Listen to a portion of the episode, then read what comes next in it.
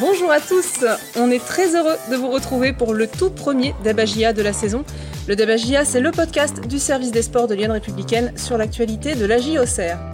La formule vous plaît, alors on va pas la changer tout de suite. On va débattre aujourd'hui autour d'une question, mais aussi répondre à celle que vous nous avez posée sur lyon.fr et sur les réseaux sociaux.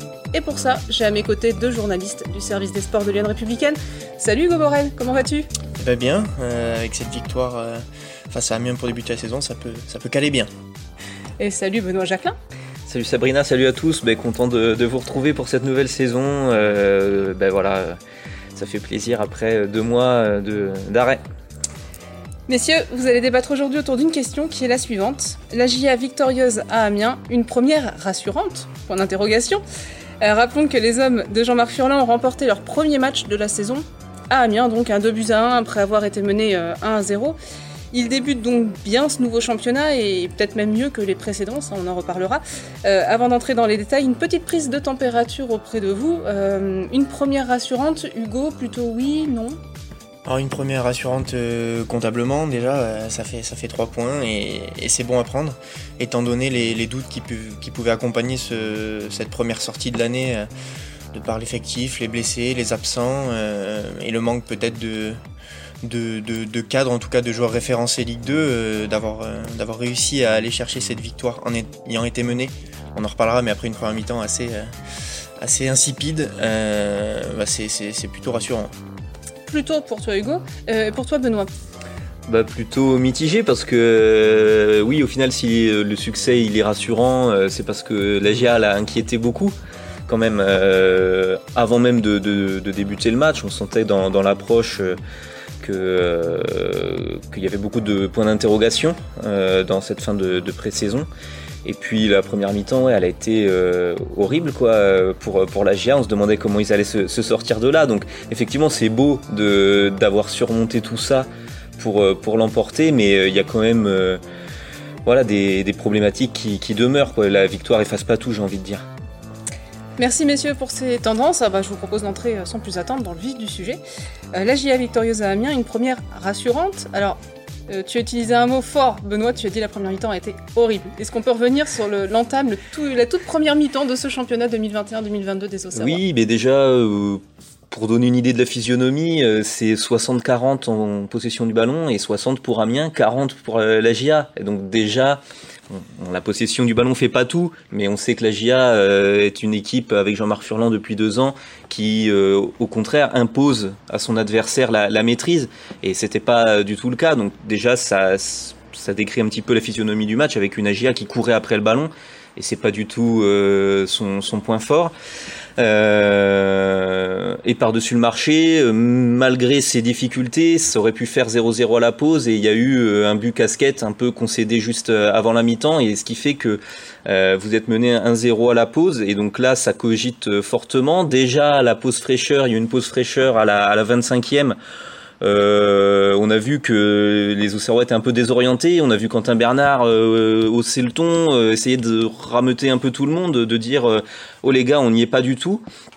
Donc on imagine qu'à la mi-temps les questions devaient être euh, devaient être là et, et bon ben c'est ce que disait Hugo lui il est plutôt rassuré justement parce que la GIA a su surmonter tout ça euh, donc ça effectivement c'est un point positif mais euh, c'est vrai que la GIA a fait a mis le premier pas dans ce championnat un premier pas difficile quoi un peu en déséquilibre quoi s'est rattrapé sur le fil.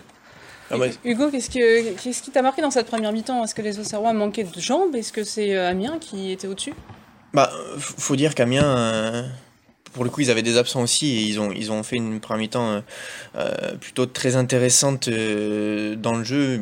Mais bon, ils n'ont pas réussi forcément à, concrétiser leurs occasions. Si, si, Léon manquait pas un peu sa sortie, et comme l'a dit Benoît, il y aurait sûrement eu 0-0 à la mi-temps. Mais mais moi, ce qui, ce qui, ce qui m'a vraiment rassuré, c'est que finalement, cette première mi-temps, euh, elle est, elle est, elle est pas réussie, elle est même complètement manquée, mais on a retrouvé une, Agia dans un 4-1-4-1, mais avec euh, Gaëtan Perrin à la pointe de l'attaque, ce qui n'avait quasi, ce qui n'avait Benoît jamais été fait sur, sur la prépa, et la Sinayuko qui avait tout joué, euh, enfin en tout cas qui a débuté les matchs en préparation à ce poste-là, qui était sur le banc. Et finalement, euh, avec le changement de la Sin Sinayoko à la 55e, la GIA a, retrouvé de l'allant, euh, a retrouvé des certitudes, ça lui a permis aussi de retrouver le, fameux milieu à 3, Touré, Autrette, Saki, qui a fonctionné l'année passée, et très bien fonctionné. Gaëtan Perrin et Gauthier Hein ont retrouvé des, couleurs aussi respectivement à gauche et à droite. Et en fait, ce changement, qui finalement euh, remet en place ce qui s'est, produit en, préparation, euh, a permis à la GIA de retrouver des certitudes et, euh, et c'est à partir de ce moment-là où, on a retrouvé une équipe conquérante et puis avec de la cohérence dans le jeu et, le résultat fait que voilà, moi, moi ça me rassure parce que finalement tout ce qui a été fait pendant la prépa, une fois que ça a été mis en place, ça, ça a plutôt fonctionné. Benoît, c'est le coaching du coup qui a tout changé dans ce match? Bah, ça a changé la, physionomie, l'entrée de Sinayoko. Alors on peut aussi se dire bah, pourquoi il n'a pas débuté? Sinayoko, c'était quand même une, une surprise. Hein. Euh, il avait débuté, oui, et joué euh, la plus grande partie euh, du, du, temps de jeu lors de la prépa parce que c'est l'avant-centre de métier le plus compétitif en ce moment dans l'effectif au Serrois. Et donc sans priver, c'était c'était un sacré pari. Hein. Euh, alors Jean-Marc Furlan expliquait après match que voilà, il l'avait trouvé euh, en deçà physiquement la semaine, qu'il semblait fatigué et que du coup il préférait le faire rentrer en jeu euh, pour pour donner ce qu'il avait à, donner sur une période de temps plus plus réduite.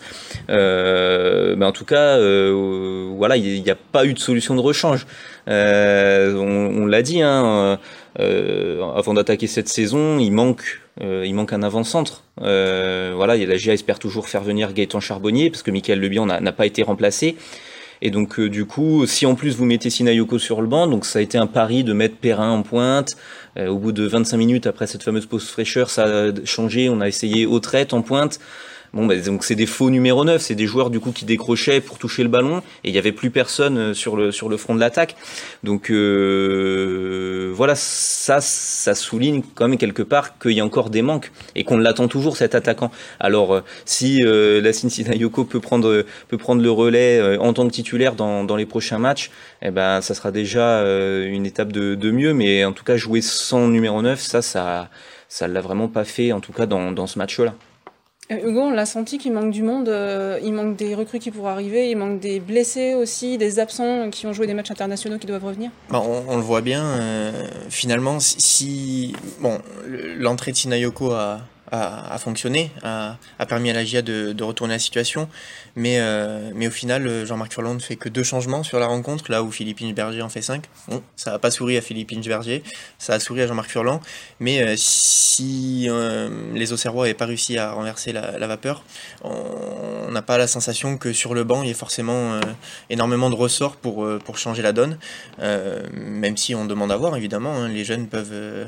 ben Fredge et Sinayoko étaient rentrés à Pau la saison passée et avaient su montrer des choses en en, peu de temps, donc euh, à eux de montrer. Mais, euh, mais c'est vrai que sur le papier, il, y a quand même l'air de, manquer euh, quelques, quelques joueurs de, poids et d'expérience. Jean-Marc Furlan en réclame.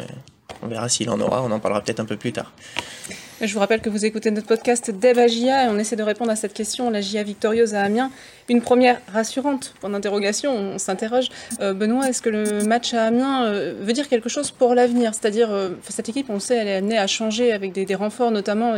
Ça, veut dire quelque chose ou finalement Ouais, non, c'est hyper à relativiser les premières journées, même dans les deux sens en fait. Faut aussi regarder l'adversaire. Euh, Amiens non plus n'était pas au complet. Euh, pour donner un détail quand même qui révèle un peu la situation de beaucoup d'équipes en Ligue 2, l'attaquant de pointe euh, star entre guillemets d'Amiens recruté cet été, sur lequel il comptait beaucoup, au dernier moment. Euh, ils l'avaient appris la veille du match. Voilà, ils ont appris la veille du match qu'ils pouvaient pas l'aligner parce qu'ils avaient pas reçu le certificat de transfert. Donc voilà, ça montre bien que dans ces premières journées, il y a encore plein de trucs qui sont pas réglés. Et donc, euh, on, on en a parlé pour la GIA, parce que forcément, euh, nous, on est concentré sur l'actualité de, de la JOCR, et donc on relève un peu les, les problématiques, etc. Mais évidemment que ces problématiques elles peuvent exister dans d'autres clubs, alors pas tous, mais elles peuvent exister ailleurs. Et donc c'est ce qui fait que bah, on attaque ce championnat dans des conditions un peu particulières. Et encore une fois, on va le répéter. Hein, moi, enfin c'est un avis personnel. Moi, je trouve pas logique qu'on attaque le championnat et que le mercato soit ouvert encore jusqu'au 31 août. Il y aura six journées de championnat qui vont se jouer alors que le marché de transfert est encore ouvert. Euh, voilà, les Anglais euh, ont opté depuis l'an dernier pour euh, fermer le mercato à la première journée. voilà, peut-être que tout le monde ferait bien de s'en inspirer parce que on voit bah, que ça, ça crée des incertitudes et c'est pas c'est pas top quoi pour pour jouer ses premiers matchs quoi. On peut peut-être faire un petit point d'ailleurs hein, pour nos lecteurs qui nous écoutent et qui ne suivent pas forcément tous nos papiers sur le mercato et surtout sur les postes que souhaite encore renforcer la GIA, Benoît. Ouais, ben, le souhait de Jean-Marc Furlan, c'est deux attaquants, deux milieux de terrain. Les possibilités évoquées par les dirigeants, c'est plutôt un attaquant et, un milieu de terrain. Euh, ça dépendra aussi des départs. Euh, voilà, donc on sait que la GA a une masse salariale plafonnée. Euh, donc en fait, vous pouvez pas empiler les joueurs. Euh, vous pouvez pas dépasser un, certain plafond salarial. Donc après, c'est les départs qui vont euh, qui vont un peu conditionner les possibilités. Mais oui, bah, le principal et, et là où la GIA patiente, c'est l'avant-centre. Et voilà, c'est Gaëtan Charbonnier en fait. Hein. La GIA est toujours a mis la priorité sur Gaëtan Charbonnier. C'est un dossier difficile à, réaliser parce qu'il a encore un an de contrat à Brest et que la GIA ne peut pas euh, effectuer de transfert payant parce que c'est interdit par la DNCG. Donc, euh, donc c'est difficile pour lui de, se libérer de son contrat et de, signer à la GIA. Mais la priorité, voilà, le choix est fait d'attendre et de, euh, de faire confiance et de se dire que c'est ce dossier-là qui permettra à la GIA de faire une, une bonne saison plutôt que de prendre quelqu'un plus rapidement mais avec euh, moins de certitude, quelqu'un qui connaît pas Jean-Marc Furlan, euh, qui, qui, aurait besoin de s'adapter, etc. Et, et bon, faut reconnaître que Charbonnier il est, il est, référencé en Ligue 2 et il est référencé avec Jean-Marc Furlan, donc c'est ce qui fait que, que la GIA compte, compte sur lui. Parmi les joueurs qui sont annoncés sur le départ et dont le départ pourrait débloquer justement hein, ce mercato, il y a Hamza Saki, euh, qui a fait son match, hein, Hugo, euh, à Amiens. Oui, il, a fait son match. Euh, il, a été un peu à l'image de l'équipe, encore plus inspiré à partir du moment où ben, la GIA a retrouvé des, des, automatismes avec ce, ce, fameux milieu à 3 dont je parlais tout à l'heure, et puis un point d'appui devant. il, est décisif parce qu'il permet à, à la GIA d'égaliser. pour le coup, il a annoncé vouloir, vouloir en tout cas jouer plus haut, euh, mais euh, force est de constater qu'il est encore, euh, il est encore impliqué et, ça c'est plutôt, c'est plutôt beau à voir parce que ça peut pas forcément être le, cas de, de, tout le monde, je suis personne à l'agir, mais dans le foot en général, euh, quand on a envie, des envies de départ, on a peut-être la tête ailleurs. Pour le coup, lui, il a été bel et bien là sur ce match face à Amiens.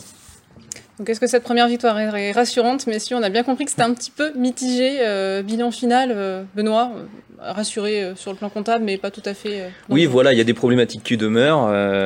il y a toujours des joueurs blessés longtemps, et il y a toujours quelques manques dans, dans l'effectif. Mais sur l'aspect mental, je vais retenir ça, parce que toutes ces problématiques bah, trottent dans les têtes de, de tout le monde et bah, réussir à gagner malgré ça et, et garder un collectif unis, soudés, capables de justement de, renverser des situations. Ça, oui, ça c'est un point rassurant. Après, structurellement, il y a, il y a des choses encore à régler, mais, mais euh, il va falloir encore un petit peu de temps. Finalement, on est d'accord avec Benoît. Finalement, vous êtes rassurés tous les deux. non, j'allais le dire aussi, c'est une victoire rassurante de, de ce point de vue-là. Euh, être capable, euh, il en, il en, a parlé, Quentin Bernard, à la pause fraîcheur, à la 25e minute, il avait l'air particulièrement agacé. Euh, et, et, je pense qu'à la mi-temps, euh, Jean-Marc Furlan l'a dit aussi, il a dû lui dire, alors il n'a pas employé ces mots-là, mais il a dû lui dire de se taire euh, dans les vestiaires, parce que visiblement, il était très agacé. Et, et finalement, que l'équipe malgré cette jeunesse et, les doutes qui ont pu accompagner cette première période de, quand même d'un mauvais calibre, euh, d'être capable de, surmonter ça, de trouver les clés et, d'aller chercher euh, un premier succès à l'extérieur avec le retour du public, donc euh, ça, ça poussait aussi derrière Amiens, tous ces facteurs-là, et réussir à aller chercher cette victoire, et eh ben, voilà, au moment où on enregistre ce débat je pense qu'il vaut mieux être dans, dans ce cas de figure-là euh, pour commencer cette saison. Donc c'est rassurant pour la suite. C'est clair qu'on va pas bouder notre plaisir. Merci messieurs pour euh, ce débat. Euh, la GIA victorieuse à Amiens, une première rassurante. J'espère que vos arguments ont aidé nos internautes à se faire leur propre opinion. Et avant de passer aux questions justement de nos lecteurs, je vais vous demander à chacun vos premiers tops et vos premiers flops de la saison. Je vais commencer par toi, Benoît. Quel est ton top? Eh ben, Le top, on en a parlé un petit peu, c'est l'entrée de la Cincinnati Yoko. Euh, ça fait plaisir euh, déjà pour lui en fait, euh, parce que bah, il s'est battu toute la prépa, il, sent bien qu'il y, a un coup à jouer pour lui pour se montrer, et, finalement c'est sa chance un peu de s'affirmer dans le monde pro. Et il avait marqué pas mal de buts en, prépa, moins quand, quand on arrivait sur, sur la fin, sur les, sur les deux derniers matchs. Euh, et, là, il a saisi euh, l'occasion par une entrée vraiment qui a, tout changé. C'est un joueur qui, ce qui est intéressant, c'est que c'est un joueur qui, qui bonifie ses partenaires, qui bonifie le collectif. Il s'intègre facilement. Euh, dans un dans un système offensif et, et donc il, il, signe une passe décisive en grattant un ballon à 20 mètres et en lançant Gauthier à une au but donc donc voilà, c'est une, une belle entrée pour lui et, et, puis bah voilà, on sait qu'on a beaucoup d'auditeurs, de, supporters euh, au Serrois qui aiment bien euh, les jeunes euh, issus de la formation et bah pour eux c'est une super nouvelle parce que voilà c'est un jeune qu'on a vu euh, qu'on a vu grandir avec avec la et aujourd'hui de le voir performant en pro c'est sympa. La Sensinayoko en top et quel est ton flop de cette première journée? Euh, le flop, bah, ça va être la sortie euh, manquée de Donovan Léon, dommage. Euh, il a voulu aller chercher ce, ballon là sur un coup franc lointain, chercher le ballon dans les airs. Il percute à la fois Quentin Bernard, son coéquipier, puis le l'Amiénois qui était monté très haut, là, très haut là dans les airs, Lomoté. Et du coup, bah, la cage est déserte et, et marque là-dessus. Alors c'est un peu dommage. Ça a un peu rappelé, euh, en plus, malheureusement, la première journée de la saison passée, où là, c'est une sortie dans les pieds de, de Kitala et, et qui, euh, bah, qui provoque carton rouge, blessure, etc., qui plombe un peu la première journée. Et donc, euh, on s'est dit, bah tiens, encore une première journée un peu, un peu manquée. mais il nous a rassuré Donovan Léon sur la, sur la fin du match où il fait là justement aussi encore une sortie pour couper la trajectoire d'un ballon et ça rattrape en partie, en partie son match. Et, voilà, il va se lancer euh, notre, notre dono, donc il n'y a pas de souci. Mais oui, merci euh, Benoît pour tes top, euh, ton top et ton flop. À ton tour, Hugo, quel est ton top après cette première journée? Eh ben mon top, ça va être une des, deux recrues de, la GIA. C'était Opelnar qui bah, était pas forcément parti pour, pour débuter cette saison, mais le, forfait, la blessure de Gauthier Lloris l'a propulsé titulaire en défense centrale. Euh, et, justement, pour rebondir sur euh, le, flop de Benoît, euh, avant cette erreur de, Donovan Léon, la GIA souffrait quand même beaucoup. Et si Amiens n'avait pas ouvert le score avant, avant cette erreur, c'était en grande partie grâce à la prestation de, Théo Penlar qui, pour le coup, a, été, a été parfait. Il, a, il a rassuré, il a il a coupé un peu des, des, des, actions qui, qui pouvaient mettre la GIA en danger. Euh, et, globalement, sur sa prestation d'ensemble, il a été plutôt très solide dans un poste qu'il maîtrise, mais qui n'est pas forcément son poste de prédilection, où il est plutôt latéral gauche. Euh, et puis, bah, voilà, dans un, changement qui est fait dans l'urgence, une titularisation qui n'était pas prévue, c'est toujours difficile de basculer mentalement, mais il a, bien su le faire. Théo Pelnard, du coup, en top pour toi, et quel sera ton flop? Eh ben, ce sera un plus un flop euh, tactique. Pareil, on en a un petit peu parlé, mais c'est le fait que, que la GIA ait débuté sans attaquant de métier. Euh, elle a commencé avec Gaëtan Perrin euh, à la pointe de l'attaque et Mathias Autrette euh, milieu gauche. après, juste après la, pause fraîcheur, Mathias Autrette, voyant qu'il ne touchait aucun ballon, je pense, l'a fait remarquer à son coach. Ils ont décidé de, changer. Gaëtan Perrin a retrouvé son, son, poste de milieu gauche et Mathias Autrette seul en pointe. Euh, ça n'a pas forcément mieux marché. Euh, donc voilà, ça a été vraiment compliqué. On avait l'impression que la GIA évoluait à, à 10 euh, pendant toute cette première mi-temps. Et tout, est rentré dans l'ordre une fois que les changements sont, sont arrivés. Mais voilà, c'était. J'espère que ça se reproduira pas parce que c'était quand même difficile de voir cette AGIA impuissante à ce point-là. Merci messieurs pour ces tops et ces flops. Passons tout de suite aux questions de nos internautes et nous ont été posées euh, sur lyon.fr, sur Facebook, sur Twitter, parfois même par message pour certains. Euh, on va commencer avec euh, Stéphane. Bah, je vais me tourner vers toi Benoît parce que tu lui as donné un top à Sinayoko. Stéphane nous demande sur Twitter si la tonitruante entrée de Sinayoko peut laisser augurer une titularisation au prochain match, nous demande-t-il. Oui, c'est possible. C'est possible. Donc là, il a été avancé une, raison physique, comme quoi il avait un coup de moins bien. Si jamais ça, il remonte cette semaine et que ça va mieux et qu'il peut débuter, on peut imaginer qu'il soit titulaire. D'autant que effectivement, sa présence a montré que, bah voilà avoir un attaquant de métier euh, en neuf, euh, ça, ça, ça, changeait, euh, ça changeait beaucoup de choses par rapport à la solution d'un faux neuf. Donc, on peut imaginer, oui, voir Sinayoko, sachant qu'en plus, on, la GIA joue Grenoble que le lundi. Donc là, il y a une semaine entière pour, pour se préparer. Donc, s'il avait un petit coup de moins bien physique, peut-être qu'il a le temps de, de se refaire la cerise. Une question pour toi, Hugo, parce que c'est une question schéma tactique, puis tu, as donné un flamme justement au schéma. Michel nous demande la GIA est-elle condamnée à jouer en 4-1-4-1 pour être performante? Qu'est-ce que tu en penses? Alors, j'ai envie de répondre à, Michel qu'à court terme, oui, euh, parce que parce qu'elle a des certitudes et c'est pas condamné, c'est plus que finalement il n'y a pas eu beaucoup de changements par rapport à l'an passé, si ce n'est euh, l'absence de, Michael Le Bihan. Et, euh, et la GIA a des certitudes dans, dans, ce schéma-là, donc c'est plutôt intéressant de, de s'en servir. Et sûrement que la GIA gagne du temps par rapport à d'autres équipes en, conservant ce schéma-là. Il sera toujours temps de, de, réfléchir à notre schéma quand on aura pris 15 euh, points sur 15 possibles. Bon, je suis un peu, un peu optimiste, mais, euh, mais on aura le temps de, de réfléchir à, d'autres solutions au cours de la saison. Mais en tout cas, pour, pour j'ai envie de dire déjà pour cet été, euh, rester dans ce schéma-là avec des certitudes, c'est plutôt, plutôt une bonne chose à faire, je pense. Benoît, euh, Patrick de Nuit Saint-Georges nous demande un petit point euh, sur le timing des retours de Arcus, Dugimon, Loris et Fortuné. Avant, on va les prendre dans l'ordre. oui, il y a beaucoup d'absents. Non, mais c'est vrai, il y a beaucoup d'absents. Euh, pour Arcus et Fortuné, qui les deux joueurs étaient à la Gold Cup. Hein, en sélection et du coup ils ont eu une, petite dizaine de jours de congé donc je pense qu'ils reviendront si je me trompe pas en milieu de, de semaine là ça risque de faire un peu juste peut-être pour, euh, pour Grenoble, faudra, faudra voir. Euh, mais euh, ils n'auront pas eu beaucoup de repos en plus entre les deux. Oui, voilà, voilà, faut, enfin, faudra voir. Je pense qu'il y aura tout simplement un bilan qui sera fait justement leur retour, savoir où ils en sont. Je pense que même pour le staff, ça peut être une interrogation, donc voir à quel niveau de forme ils sont. Donc ça c'est pour les internationaux et après les blessés, bah, Lloris il en a pour deux mois visiblement pour euh, deux métatarses cassés à un pied. Et puis du gimon, bah, c'est le dos, donc euh, le dos c'est un peu compliqué parce que euh, voilà, c'est une blessure un peu lancinante, quoi, j'ai envie de dire. Ça va, ça vient. Et mais bon, visiblement, il a annoncé, il a annoncé quand même sur le sur le retour. Donc il a raté hein, depuis le stage, il a pas joué. Donc pareil, il faudra certainement un peu de temps pour pour qu'il reprenne du rythme.